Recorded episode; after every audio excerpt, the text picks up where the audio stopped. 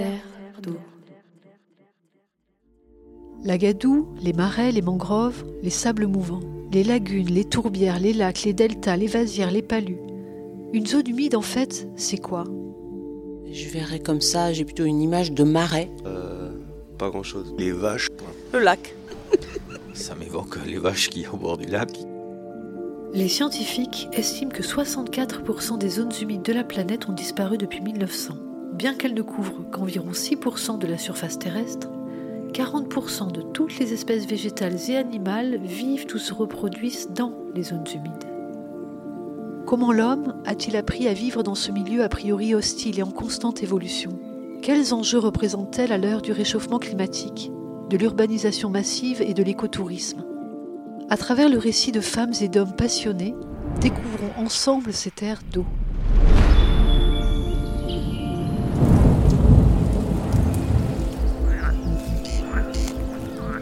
Les loutres sont restées très très longtemps absentes et maintenant elles reviennent. On aimait beaucoup d'autres pays. Narandis sera-t-il la capitale du pétrole français? Donc c'était une forêt humide. Pays des Landes. Elle est devenue forêt. que c'est un territoire été longtemps considéré comme désolé, sablonneux. À la découverte d'une région des Landes. Dans les mortels marécages de la mélancolie. des marais. C'est elle qui l'a tué. Vous a permis de squatter mon marais Et alors, la solution Eh bien, la solution, ce serait probablement d'entrer dans une troisième phase après la soumission et l'agression. Peut-être verra-t-on un jour l'humanité entrer dans une troisième phase que j'appellerais alors résolument la réconciliation, la réconciliation de l'homme avec la nature. Mais alors, ceci pose des problèmes qui sont plus simplement des problèmes techniques, des problèmes administratifs, des problèmes législatifs. Cela pose des problèmes d'ordre mental, d'ordre psychique et bien entendu d'ordre moral. Est-ce que l'homme euh, voudra, acceptera de modifier sa philosophie, de modifier son attitude vis-à-vis de la nature et en particulier des autres êtres vivants. Acceptera-t-il de se considérer désormais comme un des éléments de la biosphère, comme on dit maintenant, un des éléments de la nature vivante Ou bien est-ce qu'il continuera à se considérer comme le propriétaire de tout ce qui est à la surface du globe, avec le droit de vie et de mort, d'abus euh, éventuels euh, sur euh, les ressources de la nature. 1965, Théodore Monod, scientifique naturaliste, explorateur et érudit français, nous parle déjà ici d'un besoin de changement, d'une nouvelle philosophie de l'homme face à la nature. 56 ans plus tard, les problématiques qu'il aborde sont toujours d'actualité, mais les réflexions sur la nature sont maintenant devenues incontournables. Et nombre de philosophes, anthropologues et chercheurs dédient leur vie à la compréhension de ce lien si particulier qu'entretient la nature et l'homme. Éthique, économie, politique, psychique, la philosophie environnementale englobe d'innombrables thématiques et problématiques que ces philosophes du vivant se donnent comme mission de questionner, d'éclairer et de comprendre. Bonjour à tous, aujourd'hui je prends exceptionnellement la main sur Terre d'eau pour vous présenter un petit épisode spécial. En effet, je suis accompagné de Timothée Maroc, étudiant en philosophie et droit qui se spécialise sur les sujets environnementaux, pour vous présenter une petite introduction à ce pan assez jeune de la philosophie qu'est la philosophie environnementale. Bonne écoute Est-ce que tu penses que tu peux nous présenter du coup qu'est-ce que c'est la philo de l'environnement, à quoi ça nous sert actuellement euh? Ouais, bien sûr. Alors la philosophie de l'environnement, donc déjà la philosophie, ça, c'est, il y a toujours plein d'a priori euh, à l'égard de cette matière et ça regroupe toujours euh, en fait plein de matières diverses et c'est surtout que ça s'appuie toujours sur bah, d'autres matières. Euh, on peut faire une philosophie euh, juste en se basant sur euh, les données de l'esprit et tout découlerait de ça, mais euh, mais ça va pas souvent aider la pratique et notre comportement. Donc souvent la philosophie va se baser sur des bah, sur d'autres matières, la socio, l'anthropo, les sciences dures ou quoi, pour après réussir à penser d'autres relations, notre relation bah, avec l'environnement. Donc pour la philosophie de l'environnement, ça va être des réflexions qui vont euh, se baser sur euh, bah, toutes les matières qui vont s'intéresser à l'environnement, et ça peut être bah, toutes les matières, et après de là on va essayer de, bah, sur les matières habituelles de la philo, par exemple le traditionnel bonheur euh, qu'on a souvent au bac, j'en sais rien, euh, on va se dire qu'est-ce qui pourrait nous, amener du bonheur euh, via l'environnement? Est-ce que ça serait une beauté? Est-ce que ça serait un truc pratique? Euh ainsi de suite. Ok, c'est très. Oui, du coup, en fait, ça, ça, on, ça, on prend tous les toutes les thématiques philosophiques et même euh, un peu euh, pratiques et on les met en lien avec la nature, quoi. Comment la nature est en lien avec ça. Mm. En gros, c'est ça. Comment la nature peut nous apporter ça, quoi. Ok, ok, super intéressant. Donc c'est ça la philo de l'environnement, c'est euh, vraiment prendre les sujets philosophiques et l'accorder avec la nature. C'est comme ça que je le définirais, Ouais, ouais. bien sûr. Très bien, très bien. Peut-être la, la première question qu'on peut se poser, c'est est-ce que c'est récent de, cette philo de l'environnement ou est-ce que ça a toujours existé? Alors ça n'a pas toujours existé, il y en a, enfin on peut retrouver euh, des, des façons de concevoir la, nature dès, euh, dès Aristote, enfin ça, avant même probablement, je ne connais pas tout, mais, euh, mais ça date d'il y a longtemps évidemment, mais généralement sur euh, les vraies éthiques environnementales où on remet en question et on commence à en faire un vrai euh, bah, objet de réflexion, on le date généralement euh, du 19e siècle avec euh, Henri David Thoreau qui a commencé un courant aux États-Unis euh, qui favorisait la protection de la nature. Mais du coup, il y a toujours eu une philosophie de l'environnement. En fait, inconsciemment, c'est toujours un paradigme qui fait qu'on va concevoir ce qui nous entoure d'une certaine façon.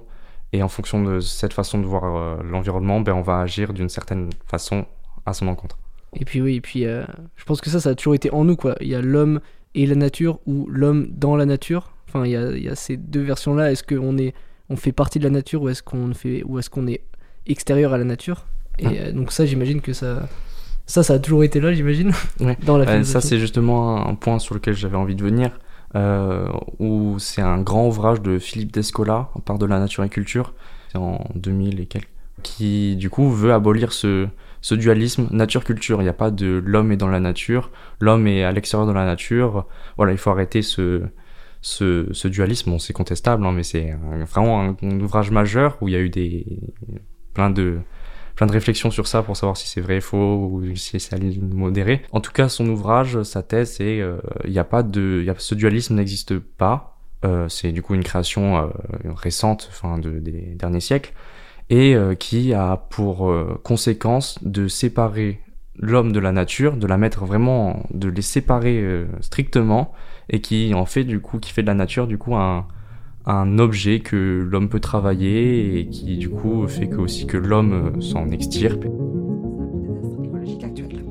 Bah, le capitalisme est, je pense, un produit du naturalisme. Le naturalisme propage l'idée d'un monde dans lequel chaque élément est isométriquement égal aux autres. Et euh, l'idée que la monnaie, euh, l'argent, euh, pouvait rendre euh, compatible à peu près euh, toute chose, y compris précisément le travail et la terre. Mais euh, ce que les anthropologues ont montré, par exemple, c'est que dans des, dans des, dans des systèmes analogiques, je pense à l'Afrique ou dans certaines régions de, des, hautes terres d'Amérique euh, du Sud, euh, il y avait des circuits différents, c'est-à-dire que on pouvait pas échanger des choses d'un certain type contre des choses d'un autre type parce que les, les, les, les choses circulaient à l'intérieur de circuits qui étaient bien cloisonnés.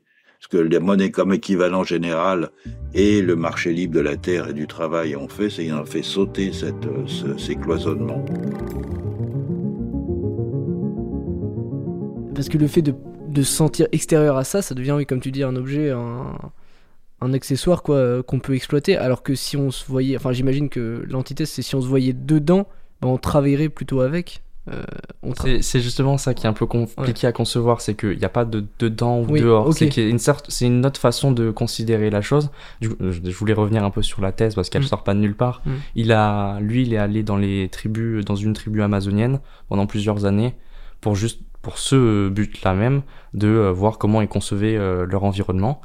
Et, euh, et après, il a vraiment élargi euh, son étude à énormément de tribus, à énormément d'autres conceptions et même des pays entiers Ah ouais. pour justement constater qu'il n'y a pas de différence nature-culture. Euh, C'est vraiment un long travail d'analyse de, de paradigme qui a amené à ça et juste a fortiori, il a analysé s'il y avait un, un dualisme euh, domestique et sauvage. Pour les tribus, par exemple, euh, on pourrait se dire, ouais, ils ont juste leur petit carré de maison, et après, c'est la forêt. euh, sauvage. Voilà, c'est la forêt sauvage. Et non, pareil, il dit que ça, ça ne se voit pas Ça partout, pas. donc on faut arrêter de l'universaliser et euh, de dire que c'est valable pour tous et qu'on doit l'imposer à tous. l'existence de ces particules. ça ne veut pas dire que peu importe de se poser la question de savoir si les esprits existent ou pas, ou si les bosons de X existent ou pas. C'est moi comme anthropologue, ça m'intéresse pas ce genre de questions. Ce qui m'intéresse, c'est de comprendre que pour l'un, il y a dans son monde des particules que personne d'autre ne, voit. Simplement, on fait confiance aux physiciens pour dire qu'elles existent. Et euh, il y a dans euh, pour un nachoir euh, des esprits que moi je, je, je, ne vois pas, mais que en étant attentif à certains des indices qu'on me dit auxquels il faut prêter attention, je peux comprendre qu'on puisse en inférer la présence d'un esprit. Donc leurs mondes sont différents. Ça ne veut pas dire qu'il y a un grand monde qui serait le même pour tous. C'est pour ça que je dis qu'il y a une pluralité de, de mondes. Ce qui m'importe, moi, c'est de comprendre les filtres au moyen desquels ces ontologies se, constituent pour chacun d'entre nous. Donc, euh, bon, ça pourrait être, par exemple, plus facile à comprendre pour des, pour des tribus nomades, de dire qu'il n'y a pas forcément de domestiques. Donc, ça permet d'abolir déjà un plan, un, une partie du dualisme et du coup de remettre tout en question. Mais euh, il aboutit à quatre grands grande façon de concevoir l'environnement. Voilà. C'est un, un, ouvrage majeur qui d'anthropologie. Euh, Donc la thèse de, ce, de, cet ouvrage, c'est que il euh, n'y a pas de intérieur extérieur quoi. C'est enfin c'est même pas un concept qui devrait euh, qui devrait exister quoi. C'est même pas une question qui devrait bah, qui devrait être là. C'est ça qui devrait se poser. Ça a été une création. Ça serait une création qui a des conséquences pratiques négatives pour l'environnement et du coup c'est vraiment une grosse remise en question.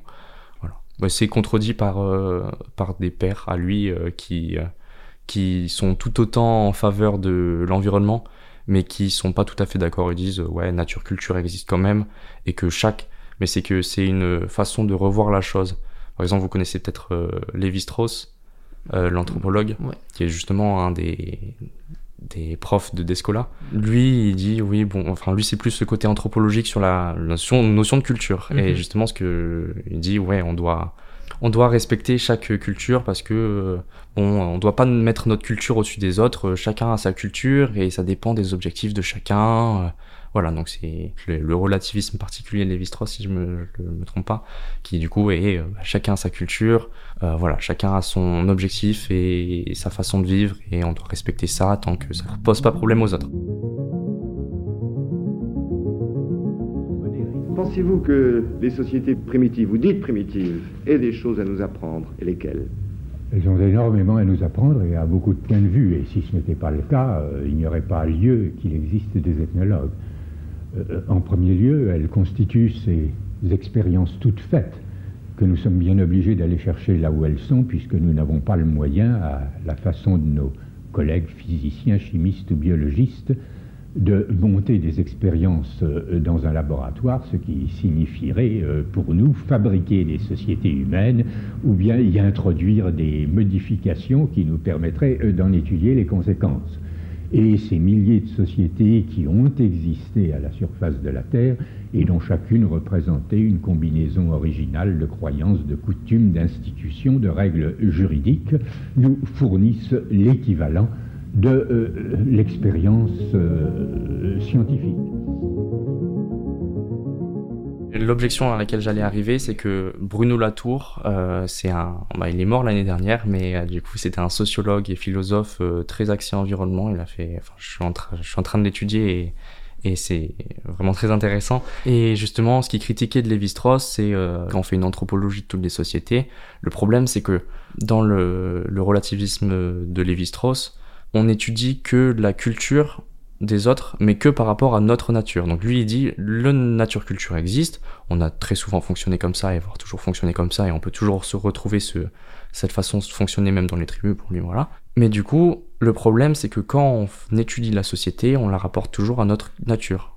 Donc par exemple, on va étudier la culture euh, d'une certaine tribu amazonienne, mais par rapport à notre conception de la nature qui peut être étudiée, étudiée scientifiquement, etc.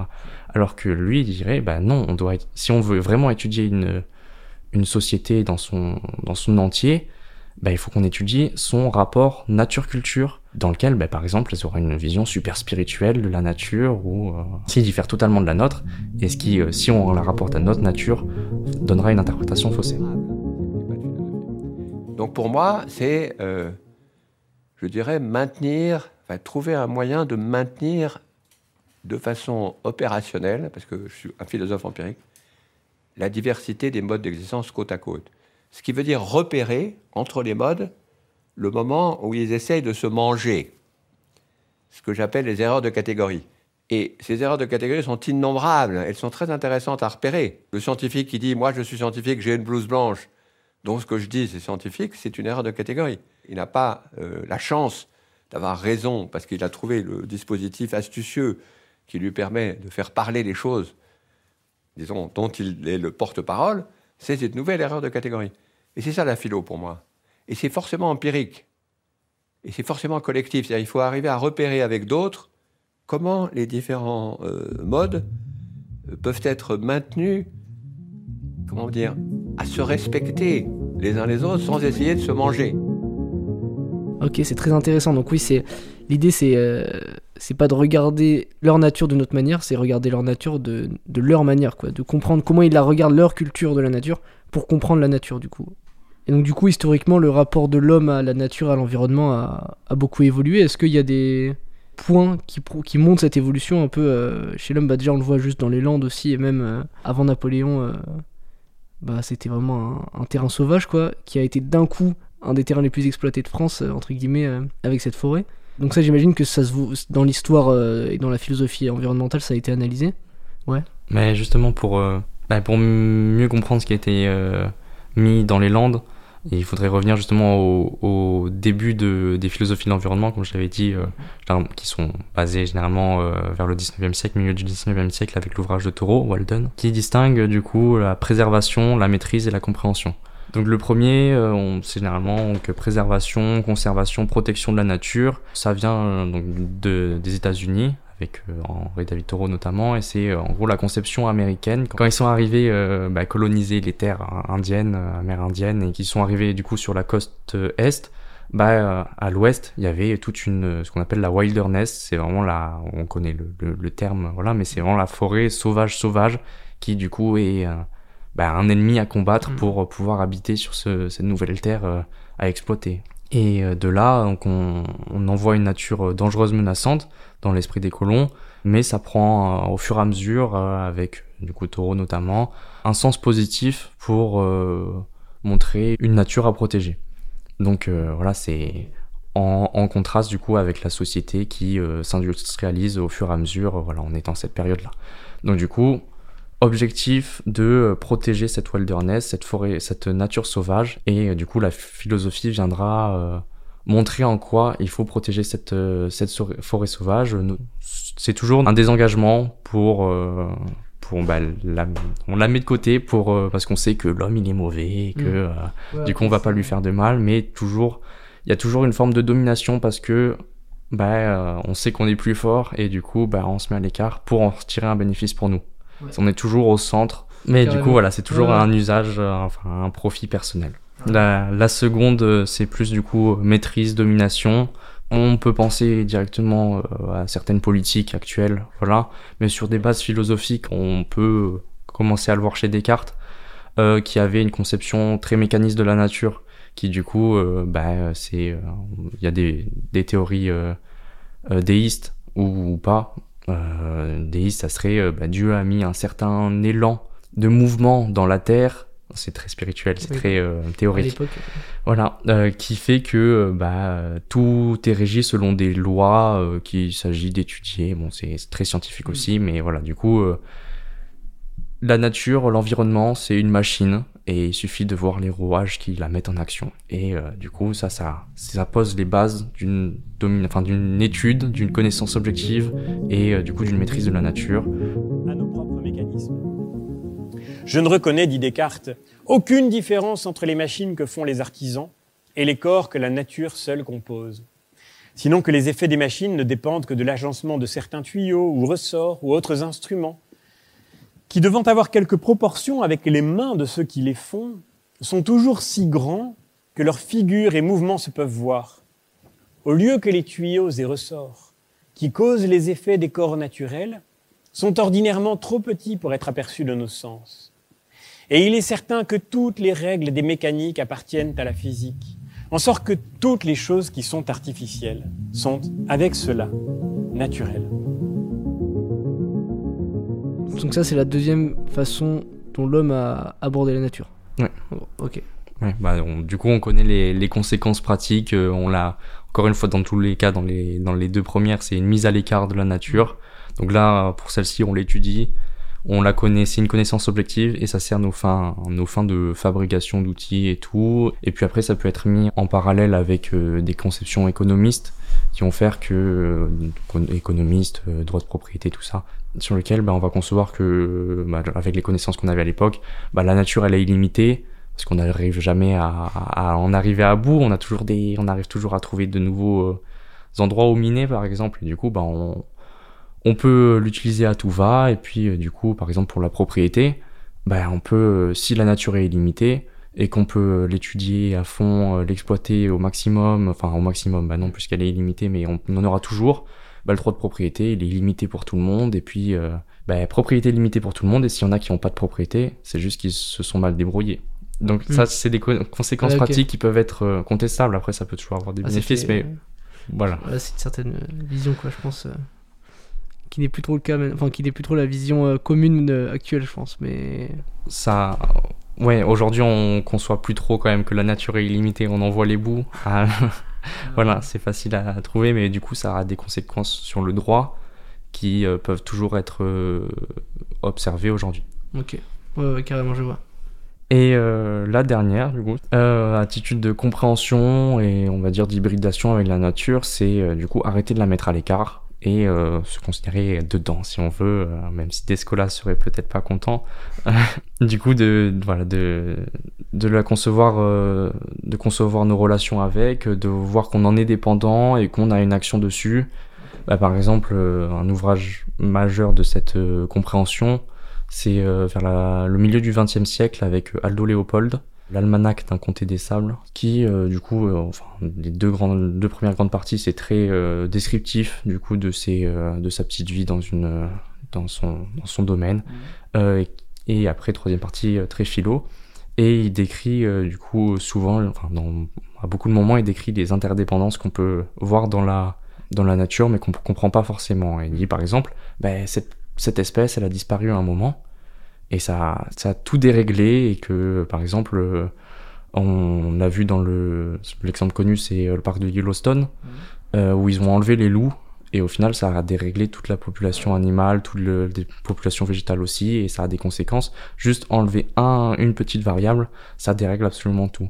Du coup, c'est euh, lui, c'est un écologue qui, du coup, euh, ben, met en avant toutes ces interdépendances. euh. C'est une forme de synthèse euh, avec les deux, les deux premières, et du coup, on, on tire les bénéfices de la protection de la nature de la première, on garde un petit peu notre utilité de la deuxième, et euh, mais on prend un petit peu d'humilité, on dit bon, on fait partie de la nature, on a, on en est dépendant. Maintenant, bah, il faut qu'on comprenne qu'on n'est qu'un maillon et qu'on a, on a des, notre euh, action, nos pratiques, elles ont des conséquences. C'est, prendre conscience et étudier, mais étudier notre place par rapport aux autres et étudier la place des autres par rapport à nous, c'est vraiment tisser ce lien entier. Et du coup, le cas des Landes, de son histoire, euh, c'est un bon cas pratique qui représente ces catégories, non? Bah, c'est assez évident du coup de faire le lien entre ces, ces trois ces trois grandes conceptions et euh, enfin pour les mettre en application sur les Landes, euh, bah Napoléon a ordonné du coup une, une exploitation des terres. euh, voilà, on a dit bon bah on a besoin de quoi? On a besoin de bois et puis quelle terre Voilà, bah on voit que les Landes c'est des marécages ben on lance cette monoculture du pain pour assécher les sols et pour récolter du bois. Comme ça, on assèche les sols pour utiliser la terre. Et après, on, C'est le cas d'exploitation, bois. euh, double Bah, c'est assez facile, oui. De, du coup, de, on, on cherche pas vraiment à, à concevoir si euh, ben, euh, y a certaines, euh, certains petits insectes qu'on va détruire quand on va, on va poser ça ou des vies marines. voilà, on, on y Mm. va, on réfléchit pas. La nature, c'est notre, notre objet et on l'utilise et, et voilà. Et ouais, et du coup c'est intéressant parce que ben, maintenant c'est plus du tout possible. Donc ça montre bien que l'évolution de la, de la pensée par rapport à ça a vraiment évolué quoi. Et du coup on est plus rentré dans le troisième euh, cas j'imagine. euh. Euh, le troisième cas, il est toujours un peu, un peu lointain, on va dire, parce que, comme je le disais, euh, on, on réfléchit plus trop aux, interdépendances, on n'essaye pas trop de penser euh, il y a toujours ces conflits de loup-berger, mais que bon, c'est Mm. l'exemple paradigmatique, Non, mais oui, mais mais, c'est du coup, il y a, ici, il y en a aussi, ouais. il y a plein de, de petits ex- exemples qui, qui permettraient de voir que bah, on, on oppose toujours euh, prétention humaine et euh, prétention Bien de sûr. nature. Et on n'essaye malheureusement pas de chercher beaucoup plus loin, donc euh, la vision de domination de la nature, elle est toujours à- assez Mm. présente. On essaie juste euh, d'y porter un petit intérêt pour euh, pouvoir continuer d'y vivre. Oui, malgré tout. quoi. Parce que assez entre égoïste. l'époque où Napoléon a dit de planter et tout a été planté, donc que ce soit la nature ou même les la culture a été complètement bouleversée, quoi. Parce que le lien de l'homme à la nature était aussi complètement différent. euh, bah, du coup, voilà, c'était pas obligatoirement. Enfin, il l'exploitait, mais d'une manière totalement différente, donc ça a été complètement une révolution, je pense. Et euh, maintenant, quand même, euh, avec, entre toutes les Natura 2000 tout, et, tout, et toutes ces structures qui protègent un peu l'environnement, il y a quand même eu une prise de conscience euh, concrète qui est là dans le sens où on peut plus arriver et tout d'un coup prendre un milieu et, le, et en faire quelque chose de totalement euh, différent euh, pour notre intérêt. Ouais, c'était justement un peu le travail de Félix Arnaudin, du coup, euh, un photographe qui, qui bah, essayait d'immortaliser un petit peu cette- ce passage de la lande bah, sauvage à cette monoculture du pain. euh, ouais, il a été témoin de cette transition, quoi. C'est ce qu'il a essayé d'immortaliser.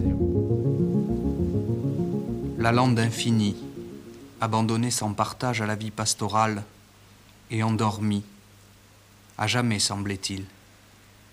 Mais des temps nouveaux sont venus, brutalement, briser le charme, dans son vieux rêve d'immensité et de solitude. On n'entend plus les matins d'été, jeter à longue voix dans la paix de l'aube le cri traditionnel, sauvage et grandiose, qui appelait au loin les batteurs à l'air. Maintenant, la lande n'existe plus. Enchantement des aïeux déroulant sous le désert du ciel sa nudité du premier âge à l'étendue plane, sans limite. La plantation en allée, écœurante de banalité, borne implacablement la vue, hébète la pensée, en abolit tout essor. Même l'œil avait le perpétuel éblouissement du vide, où l'âme élargie, enivrée, s'abîmait dans d'ineffables et si chères tristesses. A succédé la forêt, la forêt industrielle, avec toutes ses laideurs, pour le maximum d'argent. Ok, donc ouais, il n'y a, pas un- y a, y a pas un truc qui parle de cet entre-deux, euh, justement, parce qu'actuellement, quand même, on n'est pas quand même comme à l'époque, genre, on- n'est pas aussi extrémiste qu'à l'époque en termes d'exploitation de la nature. Ouais. Genre, on a quand même cette prise de conscience qui est là, mais on. Mais oui, c'est vrai qu'on est toujours dans ce. On n'est quand même pas dans cette prise en compte totale. C'est est- ça le souci, encore, le souci des catégories, c'est que c'est pas, c'est pas strict. Donc Ouais, on, bien sûr. on est en train de faire un changement évidemment parce qu'il y a, parce que y a, bah, il y a deux, deux versants. C'est d'un côté on a le côté raisonnable. On, avec les avancées des connaissances, on voit que bah, on modifie les, les biotopes, qu'on a un effet sur quand on enlève des loups, les loups du parc de Yellowstone, on voit qu'il y a des problèmes sur la, la communauté euh, des animaux et que ça bouleverse tout et qu'au final euh, c'est pas c'est problématique alors qu'on pensait que c'était une bonne idée ben, on, se rend compte qu'en fait on n'a pas toujours raison et que, et voilà. Donc ça c'est le côté un peu raisonnable qui fait bah, bah on peut agir différemment pour protéger la nature et c'est on peut se tromper il faut qu'on voilà.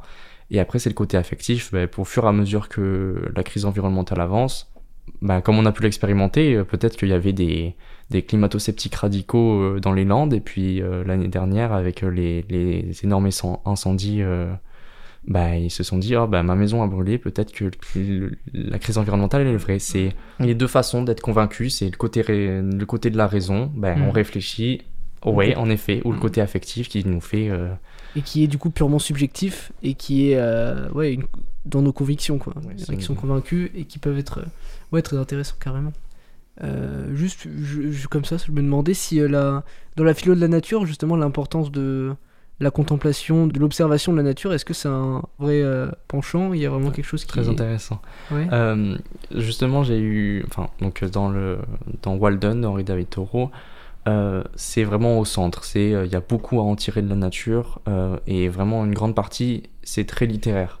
Il y a une partie critique de la société et il y a une partie philo et enfin, enfin et euh, mélangé à tout, il y a une partie très littéraire, poétique. Il y a pas mal de il y a pas mal de poèmes justement dedans, des petits poèmes, voilà et qui était euh, purement contemplatif de la nature. Et il y a vraiment des moments où euh, il, est, il se pose au bout d'un lac, enfin du Walden, justement c'est le nom d'un étang, et il se, se, pose au, bout de au bord de cet étang et il regarde, je sais pas, un petit un animal sur l'eau et, et très très contemplatif, toujours euh, mettre en avant les vertus. Donc évidemment que si on attribue des qualités à la nature, on aura plus tendance à la, à la, la protéger. Et donc du coup, la, la, contemplation a vraiment une part euh, importante. Mais j'ai pu discuter avec bah, des gens qui justement essaient de mettre des contre-arguments pour... Mmh pour, euh, pour que je réfléchisse un peu mieux sur la philo de l'environnement et dire bah bah non moi je trouve pas que la nature elle je enfin voilà un coucher de soleil il me il m'émerveille euh, pas plus que euh, je sais pas les, les grands immeubles de New York voilà. Et il dit je peux tout à fait concevoir que bah il y ait beaucoup de monde qui qui ne tire pas plus que ça de plaisir de la nature. Et c'est enfin quand on est euh, écolo convaincu, on va dire, euh, ben, on trouve ça dommage, enfin un peu, on va dire, bête pour euh, le langage, mais un peu bête. C'est là où on a le côté conviction qui rentre en jeu. Du coup, là, c'est notre point de vue à nous qui rentre en jeu. Mais du coup, ça pourrait être tout à fait confirmé par la sociologie et dire que, bah, bah oui, c'est peut-être mon éducation dans les Landes qui a fait que bah, j'adore aller au, au, lac de Parentis et me poser tranquille et que en fait bah, une autre personne qui a vécu toujours en ville dit euh, oh, ben moi euh, bah, c'est des, des, discours qu'on voit donc en fait euh, oh, ben moi j'adore être en ville s'il n'y a pas de bruit je me sens mal ou quoi c'est là qu'on finit par se dire que on a beau faire les, les plus gros réflexions les plus gros discours en fin de compte il y a la subjectivité qui finit toujours par,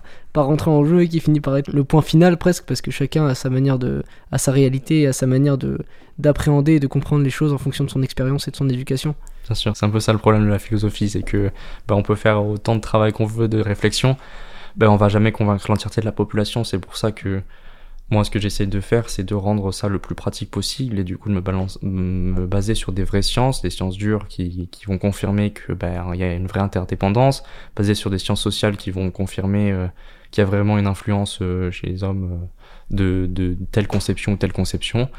Et du coup, pour que ça puisse être le plus convaincant possible et bah, parce que je n'aurais jamais réussi à convaincre tout le monde. Ils vont dire, par exemple, bah, moi je dis euh, la nature c'est super beau, va voir le coucher de soleil à cet endroit-là, tu vas voir, il y a ça et ça et ça. Je peux faire une description esthétique, euh, artistique euh, aussi aussi belle que possible. Il y a toujours il y a toujours cette subjectivité. Par exemple, il va dire non, moi je trouve pas ça forcément beau, donc je vois pas pourquoi je protégerais cet endroit-là. Je vais mettre ma maison là-bas. Bah d'accord. bah tant pis. si le droit il me, me soutient pas, bah, je peux rien. Donc c'est très intéressant ça. Parce que en fin de compte, c'est ça qui permet quand même aux gens de comprendre aussi euh, le monde qui les entoure. quoi. C'est pour ça que les, je pense que les, les, moments poétiques dans les ouvrages sont tout aussi importants que les moments scientifiques. Parce que je pense que c'est le premier pas vers la compréhension, c'est euh, la contemplation. quoi. Contempler et se dire, mais en fait, c'est incroyable.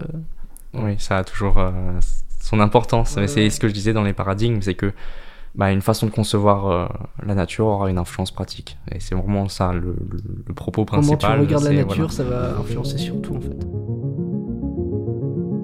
La nature est tout ce qu'on voit, tout ce qu'on veut, tout ce qu'on aime, tout ce qu'on sait, tout ce qu'on croit, tout ce que l'on sent en soi-même. Elle est belle pour qui la voit, elle est bonne à celui qui l'aime, elle est juste quand on y croit et qu'on la respecte en soi-même. Regarde le ciel, il te voit. Embrasse la terre, elle t'aime. La vérité, c'est ce qu'on croit en la nature, c'est toi-même par exemple, il y a une expérience de pensée euh, qui, du coup, euh, je l'avais lu dans Baptiste Morisot. Bon, vous connaissez le darwinisme, enfin la théorie de l'évolution de Darwin. Oui. Bah, dire que euh, bah, y en a un, lien de parenté commun avec une certaine espèce et de là découlent toutes les autres espèces avec un processus d'adaptation du milieu et voilà. Bah, si on fait un retour en arrière, bah, on n'a pas toujours été humain. Enfin, on n'était pas humain avant. on était une éponge dans l'océan et on n'était rien du tout. Et processus, parfois, enfin, en suivant le processus, mhm. petit à petit, bah, on est devenu euh, tel animal, tel animal, tel mhm. animal, ainsi de suite, jusqu'à ce qu'on ait notre nos propriétés euh, bah, qui nous font être entre guillemets mhm. uniques. Euh, voilà. Donc on a on a eu le langage à un moment, ce qui nous fait, ce qui fait qu'on se distingue des autres. On a eu la raison, ce qu'on appelle la raison, voilà. Le fait de, se, savoir exister Déjà, d'une part, du coup, on pourrait attribuer des formes de raisonnement à des, à des, à des animaux. Justement, c'est le rôle de l'éthologie, ça s'appelle. c'est euh, l'étude des comportements animaux et voir que, enfin, on peut voir des, des raisonnements. C'est que bah, les espèces réagissent à certaines formes de, de stimuli et qui font les faire réagir ainsi. Ou alors, euh, des fois, on n'arrive pas à expliquer et justement, on se dit, mais si on n'arrive pas à l'expliquer, c'est peut-être qu'ils ont réfléchi. Quoi. Tel un faucon qui redoute l'ennemi, j'étais accroupi, penché sur la proie. Je lançais des regards furtifs autour de moi prêt à écarter les hommes. Inconsciemment, j'adoptais les gestes du faucon, comme si je suivais quelque rite primitif. Le chasseur s'identifiant à sa victime. Je scrutais la forêt. Dans un repère d'ombre, le pèlerin me surveillait, agrippé à une branche morte. Dès maintenant, nous menons tous deux la même vie d'extase et de crainte. Nous fuyons les hommes. Nous haïssons l'agitation de leurs bras, la démence et la brusquerie de leurs gestes, leur démarche inégale et tranchante, leurs allées et venues sans but, la blancheur sépulcrale de leur visage. Du coup, c'est un, un, pas vers, euh, enfin, en dehors de cette euh, conception de maîtrise de la nature qui fait qu'on on la conçoit comme un accepter le mystère peut-être, accepter, Voilà. le, accepter le mystère derrière chaque chose. D'où l'entrée de la poésie aussi, parce que la poésie, ça, ça permet d'intégrer ce, ce mystère-là, ce, ce point d'interrogation qui laisse du coup cette ouverture et que les gens apportent leur touche pour comprendre la chose, euh, la chose qui manque entre guillemets. Ouais. Et pour revenir sur l'expérience de pensée, donc, euh, bah, c'est euh, concevoir que bah, on n'a pas toujours été humain et que c'est le processus de l'évolution qui fait qu'on est aujourd'hui doté de raison. Mm.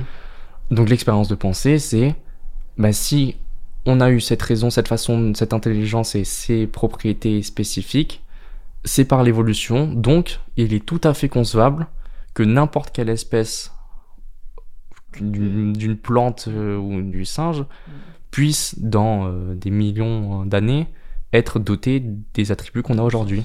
Mm. Et du coup, concevoir ben, dans n'importe quelle euh, espèce euh, autour de nous qui ait cette euh, possibilité en eux, bah, ça fait que on... c'est très, ça peut paraître très farfelu, Non, mais mais euh, c'est- une une des façons de se concevoir plus proche de la nature, c'est de savoir qu'on en est issu. Parce que, C'est- et voilà, c'est ça. Et ben merci beaucoup Timothée pour cette discussion et cette ouverture à, à ce sujet vraiment qui est vraiment euh, passionnant et intéressant euh, à aborder. Et j'espère que ça intéressera aussi les gens, et que ça leur permettra de réfléchir différemment et de voir différemment leur coucher de soleil. Merci beaucoup. Merci beaucoup. Donc la philosophie est non pas la gardienne du temple ou des temples, elle est la gardienne de cette pluralité des modes d'existence. Oui, elle est. euh, bizarrement, on peut réutiliser une fonction, une, une- une formule de, de Heidegger quand il dit qu'elle est berger de l'être. Il y a quelque chose du berger, et pas au sens de leader. C'est le gars qui essaie d'éviter que les- le loup et, le, et les différentes euh, brebis se mangent les uns les autres. C'est tellement beau la philosophie. Pourquoi est-ce si beau pour vous? Je ne sais pas répondre à cette question, sinon en pleurant. Euh, la philosophie, c'est des choses que les philosophes savent. Euh, c'est cette forme tout à fait étonnante qui s'intéresse à la totalité et qui ne l'atteint jamais parce que c'est pas le but du tout de l'atteindre, mais de l'aimer. C'est le mot philosophie, c'est pas l'amour. L'amour de- d'une sagesse. sagesse évidemment inaccessible. Euh, c'est aussi, euh, c'est- je ne sais pas répondre à cette question. Joker. Terre d'eau, une production Zuxo avec à la technique et musique Théo Forstendischer, au montage Hugues Malo et à la réalisation Lorraine Carpentier. Nous serions heureux de créer une communauté de personnes mobilisées pour les zones humides, alors n'hésitez pas à montrer votre soutien en vous abonnant au podcast, en le partageant ou en rejoignant nos profils sur les réseaux sociaux. Vous pouvez également nous identifier, hashtag Terre d'eau, ou vous abonner à la newsletter de notre podcast. Nous remercions l'ensemble de nos partenaires, dont l'Agence de l'eau Adour-Garonne, le pays Land Nature Côte d'Argent, l'Union Européenne, pour leur soutien financier.